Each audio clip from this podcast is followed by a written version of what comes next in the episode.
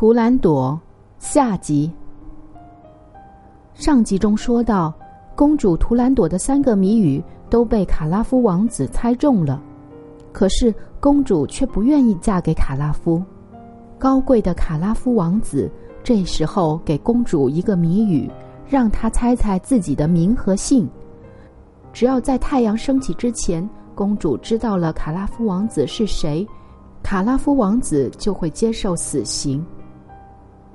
接下来的这个夜晚，注定是一个不眠之夜。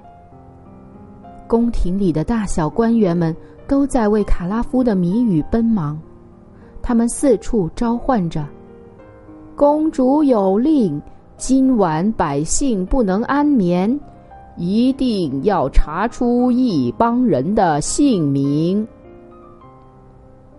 传令声此起彼伏，响遍了整个京城。可是达达王子卡拉夫在哪里呢？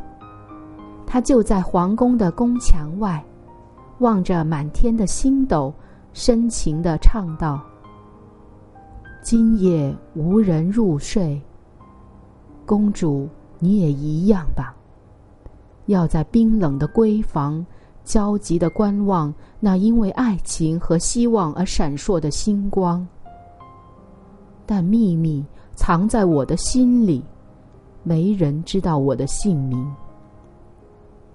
等到太阳照亮大地，亲吻你时，我才会对你说明。我会用亲吻解开这个秘密，你将会爱上我，获得爱情的甜蜜。黑夜啊，快快消失！星星啊，别再闪烁，让黎明的曙光带给我胜利。这时，黑暗中走来了三个大臣，他们被卡拉夫的这个谜语搞得精疲力尽，怨声载道。现在，他们带来了一群妙龄少女和许多的金银财宝。想劝说卡拉夫王子放弃所谓的爱情，远走高飞，可是卡拉夫却宁可丢掉脑袋，也不肯离开京城半步。他坚信自己能够取得胜利，娶公主为妻。三个大臣看到美色和财宝的诱惑都不管用，又向他苦苦哀求。希望卡拉夫不要让他们这些大臣因为无法向公主交差而受到牵连。最后，他们威逼起卡拉夫来，大声的叫喊道：“你想要娶公主，这绝不可能，他只会要你的命。快说吧，你这糊涂的人，你到底姓神名谁？”突然，有人在远处答道。这里有人知道他的姓名。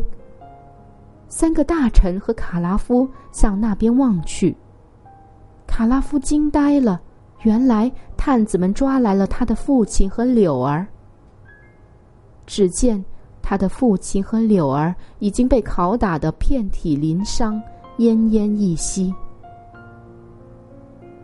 卡拉夫大声的叫道：“我不认识这两个人，快放他们走！”他们是无辜的，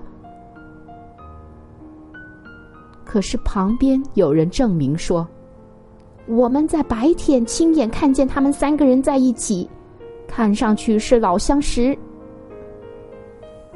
不管卡拉夫怎样否认，官员们是不可能放走那两个人的，他们准备继续拷问。正在这时，公主图兰朵驾到。虽然她戴着面纱，谁也看不清她的面容，但是可以感觉得出来，公主非常的焦虑不安。现在她听说找到了知情人，就仿佛找到了救星一样。他示意手下的大臣赶紧问讯。王子的父亲铁木儿被一个侍从按倒在地上，他一声不吭。侍从高举着手里的鞭子。这时，侍女柳儿挣扎着冲过去，用自己的身体护住老人家，大声地说：“不要打他，问我好了。只有我一个人知道他的姓名。”卡拉夫和老人都大吃一惊。那几个大臣则高兴地说：“太好了，我们有救了！”只见柳儿艰难地站起身来，面对着图兰朵公主冷酷的脸，一字一顿地说：“我确实知道她的名字，但是我宁死也不会讲出来。”这话激怒了公主。她大声的命令侍从们严厉的拷打柳儿。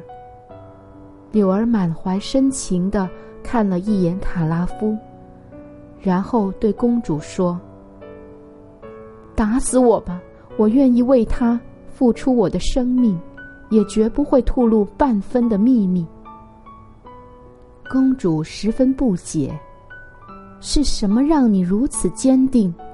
为什么你愿意替他去死？”柳儿悲伤地说：“是爱情。”公主疑惑不解：“爱情？什么是爱情？”公主图兰朵简直不能相信，会有人为了爱情宁肯丢掉性命。可是柳儿这时却忧伤的唱了起来。公主啊，你虽然冷若冰霜，也会被他的热情融化。你会爱上他的，甜美的爱情啊！我愿意为他付出一切代价。当东方出现朝霞，我会闭上疲惫的眼睛，长眠在那九泉之下，再也看不见他了。可是，只要他幸福。我愿意为他付出一切代价。说完，柳儿从一个士兵的腰带上拔出了短剑，向自己猛刺。大家都吓得说不出一声话来。